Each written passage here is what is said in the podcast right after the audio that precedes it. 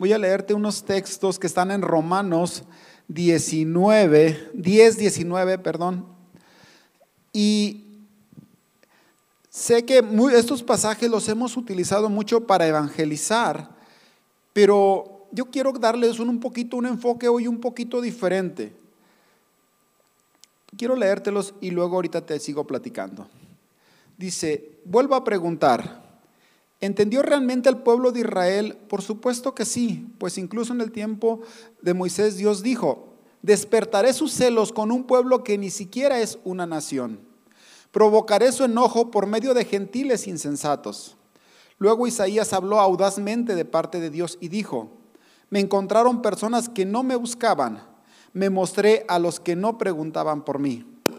Pero, pero con respecto a Israel, Dios dijo, todo el día les abrí mis brazos, pero ellos fueron desobedientes y rebeldes. Hay una parte que, que quiero mencionarte esta noche, y es esta. Tú quieres un buen fin, tomamos, eh, eh, tomamos la frase por lo que acaba de acontecer de, de las ofertas y esos días, pero en realidad, ¿quién no desea? El que tiene un hijo desea que, que sea un hombre de bien o una hija. El que empieza una carrera desea que termine correctamente. Incluso la vida deseas que te dure lo más que se pueda. Es importante que esas cosas las tengamos. Pero sabes una cosa, y es la parte buena, tú quieres eso, Dios también quiere exactamente lo mismo. Dios también quiere exactamente lo mismo y es algo bien interesante porque muchas veces personas que no se dicen buscadoras de Dios lo están encontrando más que las personas que se dicen buscadoras de Dios. Pueden tener en, negocios más exitosos, pueden tener familias más unidas, pueden alcanzar mejores eh, grados académicos, y es interesante estas cosas porque dice la palabra de Dios en este sentido, y no, no, no quiero hablar solo en cuestiones, vamos, voy a usar una, una cuestión más, más del corazón. Hay personas que no, se dicen conocedoras de la Biblia o buscadoras de Dios que son más felices que los que se dicen buscadores de Dios. Y te voy a, te mencionar esto que yo me, ha tocado mirar. Tengo ya 49 años de vida por la gracia de Dios y me ha permitido mirar muchas cosas que yo las traigo mucho a la comparación con la palabra de Dios. Muchas de ellas, muchas de ellas a lo mejor te, pueden sonar decir, yo no estoy de acuerdo y es válido. Eh, aquí, a nosotros los, que exponemos, planteamos o, o mostramos nuestra cosmovisión y yo quiero que tengas esa libertad, esa libertad de decir, yo estoy de acuerdo, no, yo no estoy de acuerdo. Y, me encantó esto porque una persona que no se dice seguidora de Dios, me dice, Chuy, yo nomás creo algo, yo nomás creo algo, dice, y lo obtengo. Yo nomás creo algo. Ahora, los que somos buscadores de Dios o conocedores de Dios sabemos que creer algo no significa solamente concentrarse como los cuentos de Calimán, sino que hacen algo conforme lo creen. Y esta persona, y te, estoy mencionando esto, porque esta persona me dijo a mí cuando yo tenía 17 años y yo estaba quejándome de, la, de, la, de, lo negro de mi vida. Me dijo, Chuy, tú eres rico. Yo soy rico, si no, tengo, no tenemos, le debemos al de la tienda. ¿Cómo voy a ser rico? Tú te estás burlando de mí. Esa persona que te estoy mencionando que dice, yo creo algo y Dios me lo da no mencionó la palabra Dios, pero yo lo, yo lo creo y yo lo obtengo. Y mirando esta, es, estas, creo que Dios permite que personas como esta que te acabo de mencionar obtengan lo que quieren para mostrarle el valor del creer, el poder del creer y más para los que nos decimos ser buscadores de Dios. Y porque bueno, te estaba contando la historia de esta persona de que me dijo, Chuy, tú eres rico, ustedes no tienen que estar pasando por eso. El asunto era que no, no éramos ricos, pero teníamos de dónde echar mano, voy a usar la palabra así. Había una herencia de cuatro hectáreas que en ese momento era un equivalente, en ese momento en que él me mencionaba, era un equivalente a un millón de pesos. Ahorita sería un equivalente a 10, un poco más de 10 millones de pesos. El punto de esto fue que esta persona podía mirar cosas que yo no miraba. ¿Por qué? Porque esta herencia la, obtenemos 10, años después de cuando él me está mencionando esto. Hoy, en estos días, en esas fechas, esta persona es millonaria, eh, te lo digo así. En estos días que él me estaba contando esto, él era rico nada más, era persona que tenía algunos negocios que le estaban yendo bien. Para estas alturas, a, este tiempo de la vida, él es una persona con, con millones de pesos.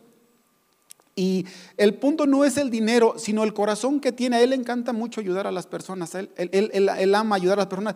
Y yo soñaba no necesariamente irme a viajar ni cosas, pero con que hubiera comida en mi casa ya de perdido. Y, pero yo no le creí. Ese es el punto por el cual te estoy citando esto, porque yo no le creí. Y cuando nos llega la herencia, cuando se nos presentó la oportunidad, no supimos qué hacer con ella. No sabíamos qué hacer con ella. De hecho, incluso había, estaba el dinero y seguía la costumbre de seguir pidiendo fiado. Entonces, ¿por qué? Porque nuestra mente no se renueva a la manera correcta. La palabra de Dios dice que lo que antes se escribió para nuestra enseñanza se escribió. La Biblia es una enciclopedia de enseñanzas para que las personas alcancen buen fin, alcancen buenos resultados, alcancen, en este caso, aquellas cosas que Dios le llaman que ha prometido, pero yo diría que más que prometer, Dios muestra, dice, ahí están los resultados, ahí están los frutos. Nada más hace falta creer. Romanos 17 decíamos, es un, es un, texto muy familiar para el pueblo evangélico. Decimos que la fe viene por el oír y el oír por la palabra de Dios. Pero hay, hay situaciones o hay palabras que están en la misma Biblia, pero que depende cómo las tomes. ¿Por qué? Porque la palabra en este caso, la palabra cobra efecto o alcanza la fe o cumple su propósito cuando es dicha por una persona con fe. No, no por, por sí sola genera eso. Las personas cuando la transmiten por fe, la transmiten con fe y la gente puede ver la fe, eso genera fe, despierta fe. Por eso es importante que no solo con mencionar un texto suceden las cosas. La persona que dice que esto sucede por fe, tiene que tener también, tiene que mostrar una vida de fe. Ahora, otra cosa muy importante, en, en este proceso del creer es importante la visión, la forma en que miras. Te digo, esta persona podía mirar cosas que yo no, me, yo no veía. Yo seguía mirando al pasado. Y esto es algo que desgraciadamente la iglesia a veces no mira. La iglesia ya está en Jesús, ya está en el lugar correcto, ya está en la carretera correcta. Ahora lo que le hace falta es mirar hacia adelante. Y esto es muy importante. La visión es, esencial en aquellas personas que quieren tener un buen fin. Un arquero, si no sabe a dónde quiere dirigir su flecha, no le va a dar a nada. Él nomás la va a aventar y a ver a qué le atina. Y eso no puede ser así. Te he dicho incluso muchas veces en charlas anteriores, en esta iglesia, en CDO, somos personas ya intencionales, ya muchas cosas ya son con toda la intención. ¿Por qué? Porque la Biblia me dice que sea intencional, todo ya está, en este caso, con la dirección. Nada más tú falta que se la des esa dirección. Un atleta tampoco no viaja nada más así, no corre nada más. Tiene bien en claro la meta hacia dónde quiere llegar. Un viajero un viajero tiene que saber cuál es su destino y hacia dónde se dirige. Es importante que tengamos estas cosas. Te digo, yo tenía, gracias a Dios en estos días, pues no puedo justificarme porque no, no, no, creía, no conocía de Dios cuando esta persona me cuenta esto, pero lo grave es cuando conoces de Dios y sigues creyendo de la misma manera. Ahora, hay una cosa, en las otras doctrinas, en las otras doctrinas hay una lista de pecados pero el, evangelio casi no tiene pecados. O sea, no tiene una, una cosa así como de qué cuidarse o de qué ocuparse, de qué preocuparse como tal. Y hay un pecado, que incluso lo he mencionado en otras charlas, que es el pecado de omisión. Y la omisión es hacer lo que tienes que hacer cuando lo tienes que hacer. Eso es importante. ¿Y por qué? Porque si quieres llegar a alguna parte no puedes omitir ciertas cosas. Es necesario que las lleves a cabo, no puedes estártelas pasando por alto. Por ejemplo, si quieres que tu vida espiritual sea sana, vas a necesitar orar. Entonces una persona que no está orando, sin darse cuenta, está pecando en la omisión de hacer aquello que en este caso era orar.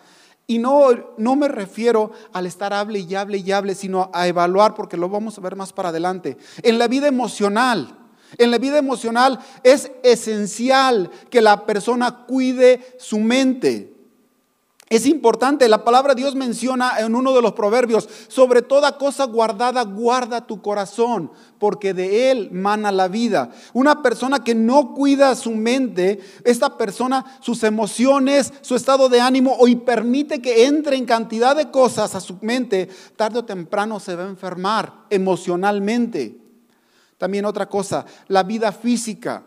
La vida física, incluso yo, yo me tocó trabajar con un grupo que se llamaba Escuela de Desarrollo y tocamos, ahí en ese grupo tocábamos, nos metíamos con la alimentación de las personas y se ofendían, se ofendían, decían, ¿qué tiene que ver esto con lo espiritual? ¿Por qué? Porque Dios no es un Dios de religión, Dios es un Dios de vida, para la vida diaria. Y Dios quiere que vivas día a día. Por eso tú que decidiste venir esta, esta noche, te felicito porque decidiste vivir.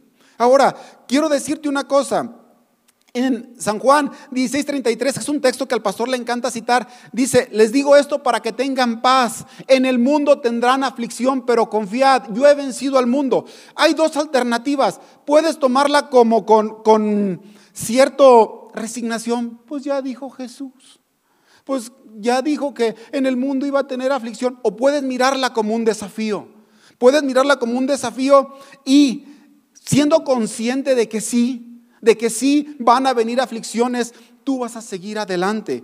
Quiero decirte una cosa, hablando de esto del frío, he escuchado mucho en las personas de mi alrededor, de mi entorno, que le tienen un pavor al frío, un pavor al frío. Pero te quiero platicar otra, otra, otra realidad.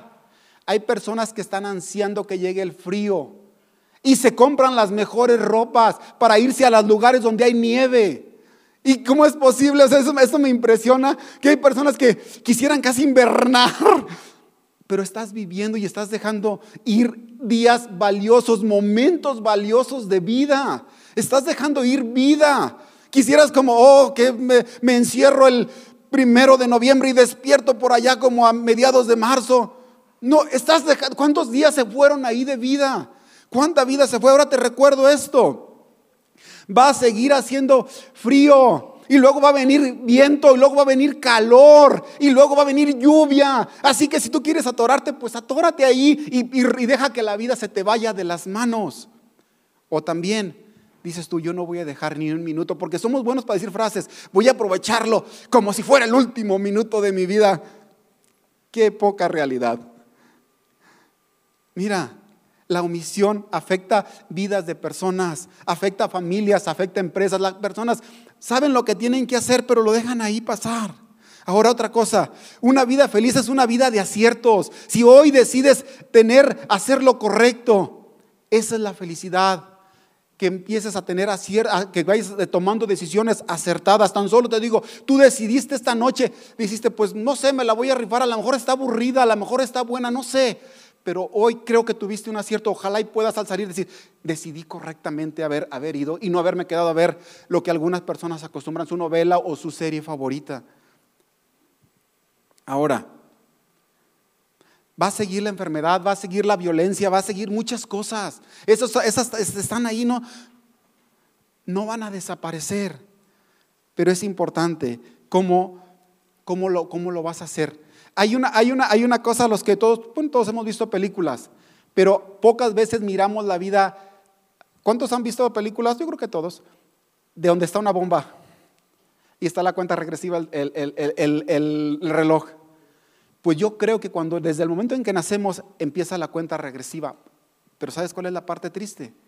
O la parte incluso es eh, emocionante, que no sabes cuánto tiempo tiene tu reloj.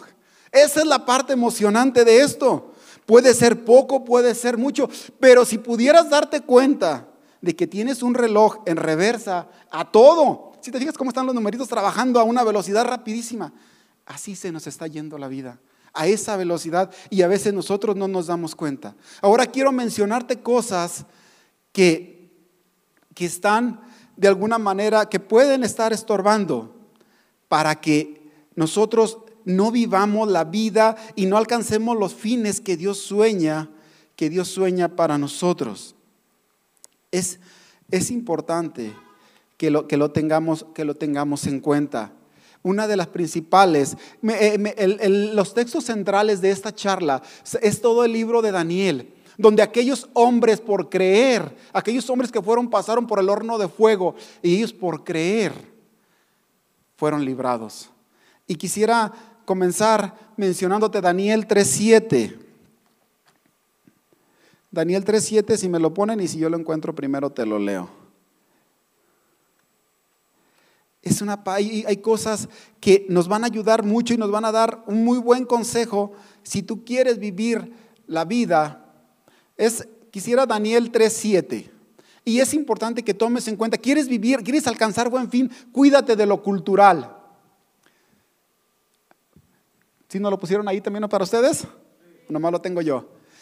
Vamos a leerlo junto. Así que si al sonido de instrumentos musicales toda la gente de cualquier raza, nación o lengua se inclinó rostro en tierra y rindió culto a la estatua de oro que había levantado el rey Nabucodonosor, Daniel 3:7. Quiero mencionarte esto, el miedo. Te lo mencioné hace ratito. ¿Cuántas veces nosotros andamos sembrando miedo? No, el invierno, el invierno, el invierno viene y viene y viene y viene el invierno. Sí, sí es cierto. Creo que las únicas personas que podríamos decir que pueden o, pudiéramos decir que se justifican son los que tienen pequeños porque se les pudieran enfermar. Pero todos los demás, la verdad no veo mucho argumento. Pero lo que quiero mencionar es esto, lo cultural. Lo cultural, ahí se les dio una orden y todos se postraban ante la imagen. Todos se postraban ¿Sabes una cosa? Si nosotros seguimos haciendo lo que toda la gente hace, obtendremos los, mismos resultados. Ahora, en estos días hay varias estatuas que se están levantando en nuestra sociedad. Y estas estatuas atacan a creyentes o no creyentes, a los que buscan a Dios y a los que no los buscan. Y estas, escogí tres, escogí tres, pero el asunto es que traen las mismas consecuencias en creyentes y en no creyentes. Una de ellas, una de estas a las que nos estamos rindiendo o nos podemos estar rindiendo es a las adicciones. A las adicciones. Oh, estás hablando de las drogas. Eso es para algunas personas, pero desgraciadamente ahorita las personas están adictas al azúcar, a la grasa, a cosas que enferman, a la, a la, a la, a la de esta a la satisfacción, al estar placenteramente cómodo. Porque el de la droga busca estar placenteramente cómodo. y, en eso busca esas cosas. Pero cuántas personas de las que dicen, ah, yo no tengo, yo no estoy metiéndome sustancias a mi cuerpo, pero son tan adictos a la, a la comodidad, al placer y a la satisfacción. La avaricia. La avaricia que está matando personas, que es lo que volteamos, oh, están matando porque, porque, porque andan por los dineros. Pero la avaricia, ¿cuántas veces está también dentro de nosotros? que nos lleva a no apreciar muchas cosas y que nos está estorbando para no hacer lo que tenemos que hacer y no alcanzar aquellos fines para los cuales Dios nos, Dios nos trajo. La apatía. La apatía es la parte contraria de la empatía. Es, es, el, es el contrario. Pues a mí me da igual, me da lo mismo. Y solo mencioné algunas cosillas nada más, esas poquitas. Ahora, hay una frase, hay una frase que es casi universal. El amor se cultiva. ¿Sí la han escuchado o nomás la he escuchado yo? El amor se cultiva, pero en estos días me he dado cuenta que hay muchísimas cosas que se cultivan, no solo el amor, también el odio se cultiva. Cuando nosotros hablamos mal de una persona y principalmente de los de nuestra propia casa, nosotros sin darnos cuenta estamos cultivando separación, división. Incluso aquella persona a la que le contamos, le generamos, y yo creo que ustedes tienen un corazón como el mío, pero cuando alguien me habla mal de otra persona que lo lastimó, que le hizo, yo agarro cierto resentimientillo por ahí. Y es importante que estas cosas empecemos nosotros a darnos cuenta. ¿Por qué? Porque, y esto lo, lo hablo al núcleo de las familias, al centro de las familias. Y por, porque cuando nos ponen los sobres a nosotros, los que, los que tenemos acceso a los sobres, pido unidad en mi familia, pero ojalá y pongan atención en la forma en que se expresan un miembro del otro miembro de la misma familia. Es importante que noten eso, porque podemos estar orando aquí, pero si no empezamos a cerrarle la puerta desde casa, desde casa no le cerramos la puerta a esas cosas, la, la unidad que tanto soñamos, que es un buen fin, que soñamos, no llega.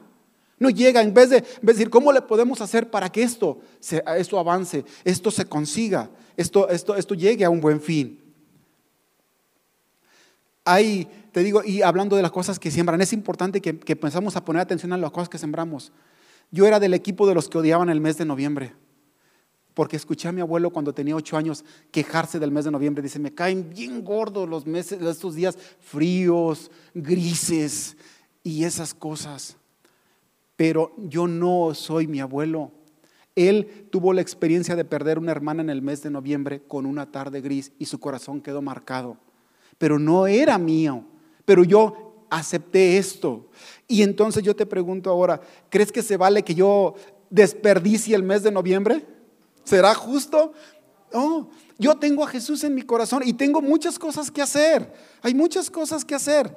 Ahora, te estoy hablando desde, desde, desde una situación que le alabo mucho a Dios y le agradezco. Dios me ha regalado mi salud otra vez.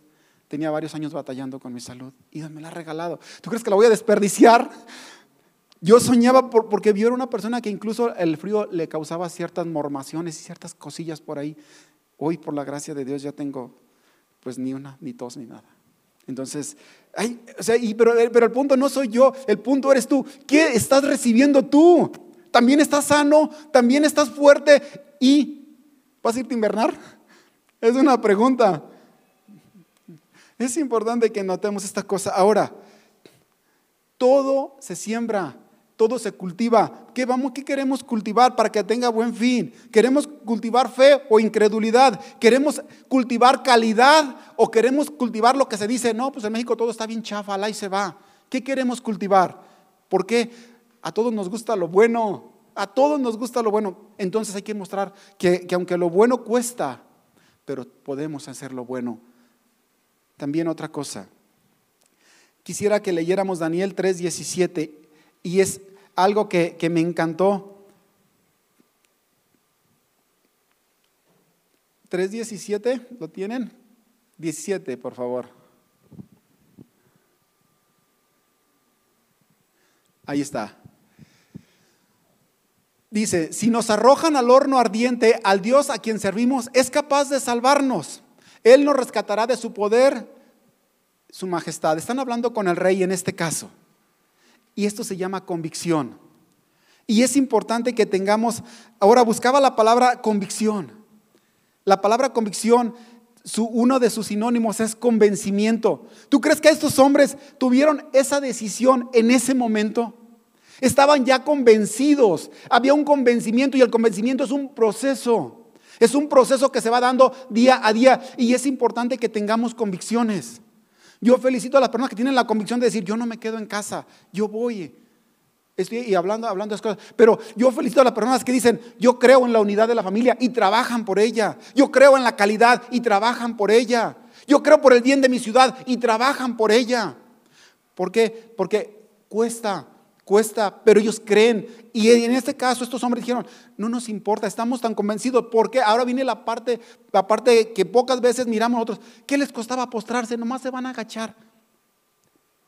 Toda la gente lo estaba haciendo, todas las personas lo estaban haciendo.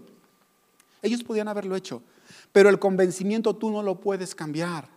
Porque ellos, si se postraban ante la imagen, era decir, estoy de acuerdo, tu imagen es más grande y más poderosa que todos los años, todas las experiencias que mi Dios me había planteado.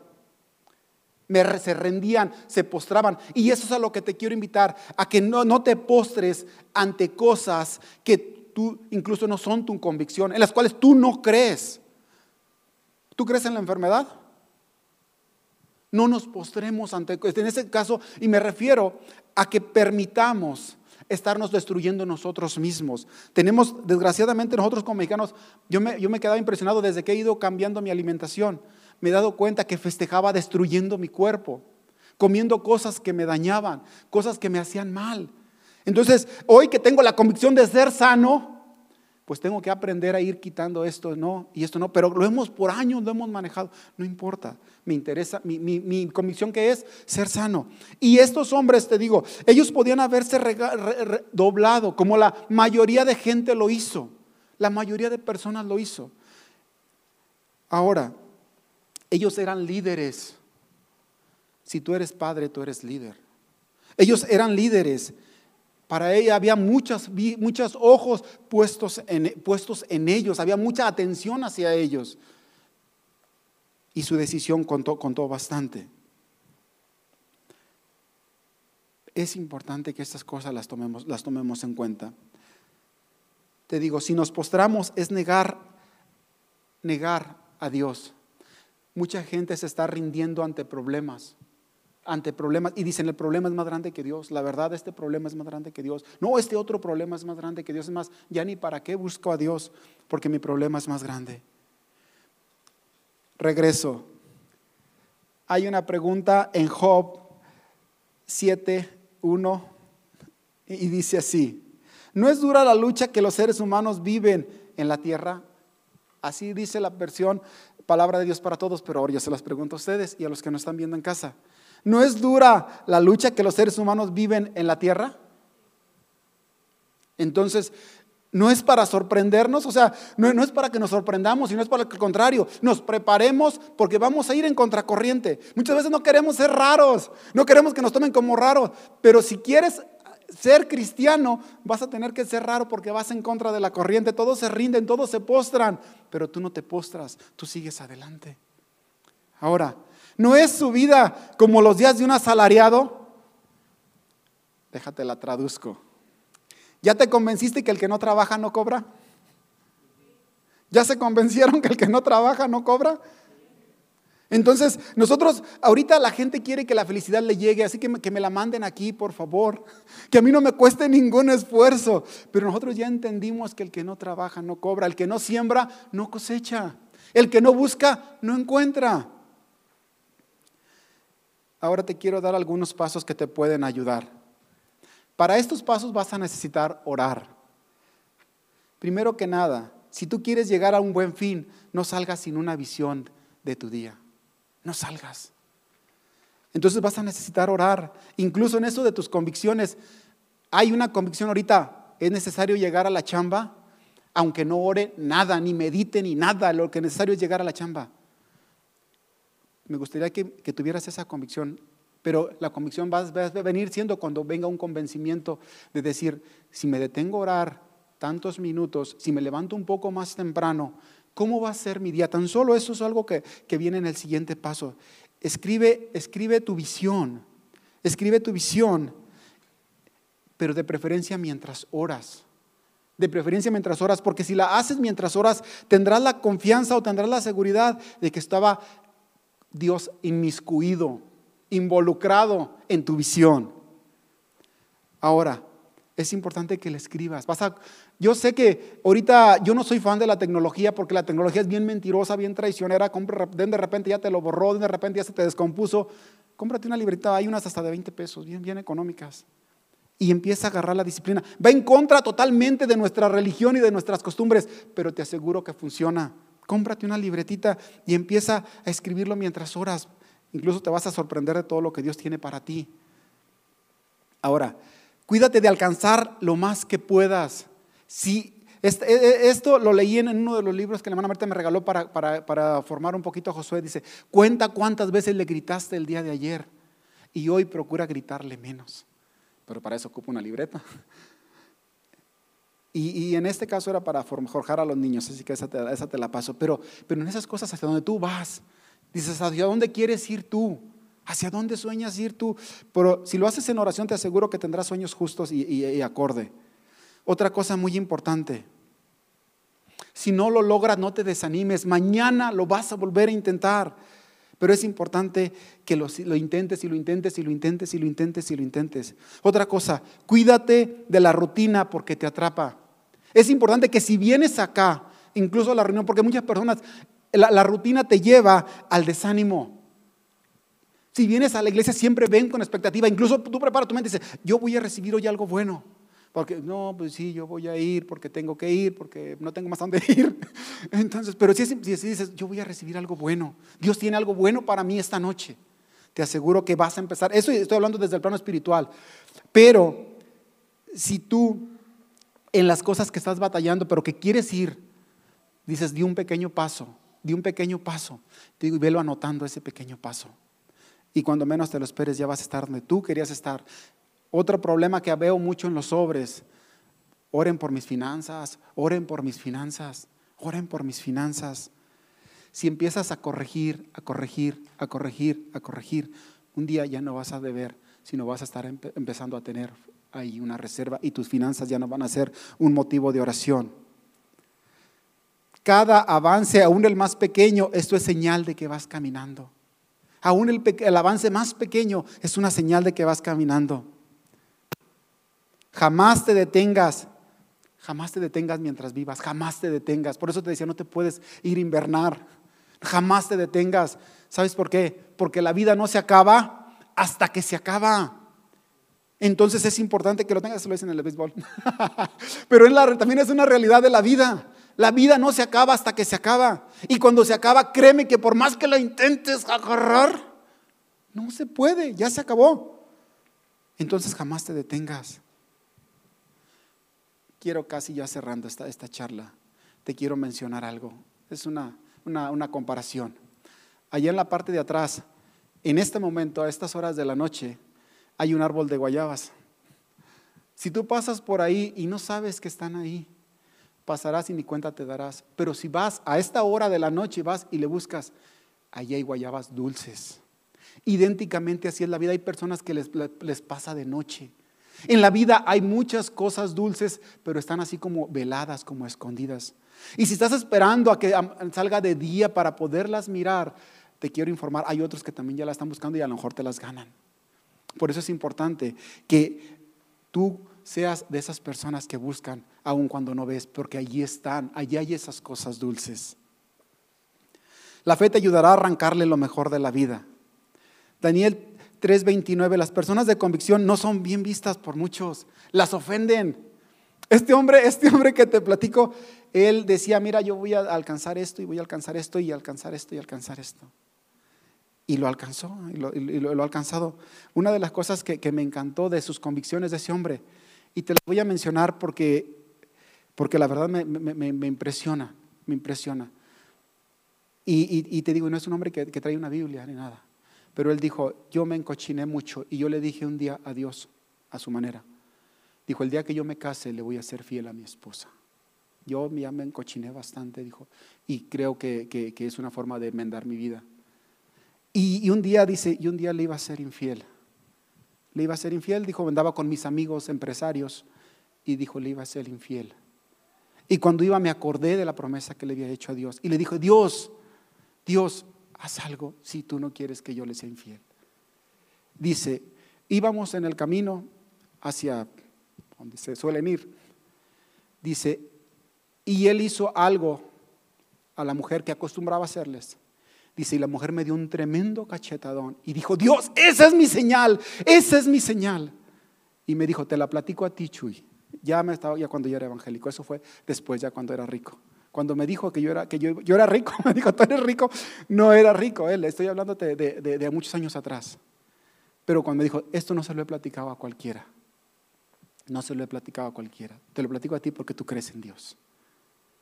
Y a mí me encantó escuchar esto porque te digo, Dios es maravilloso y Dios permite que estas personas experimenten cosas, pero a veces como para darnos celos, para ver si buscan, para ver si, a ver si se despiertan mis hijos, los que me buscan, los que me conocen para ver si se despiertan.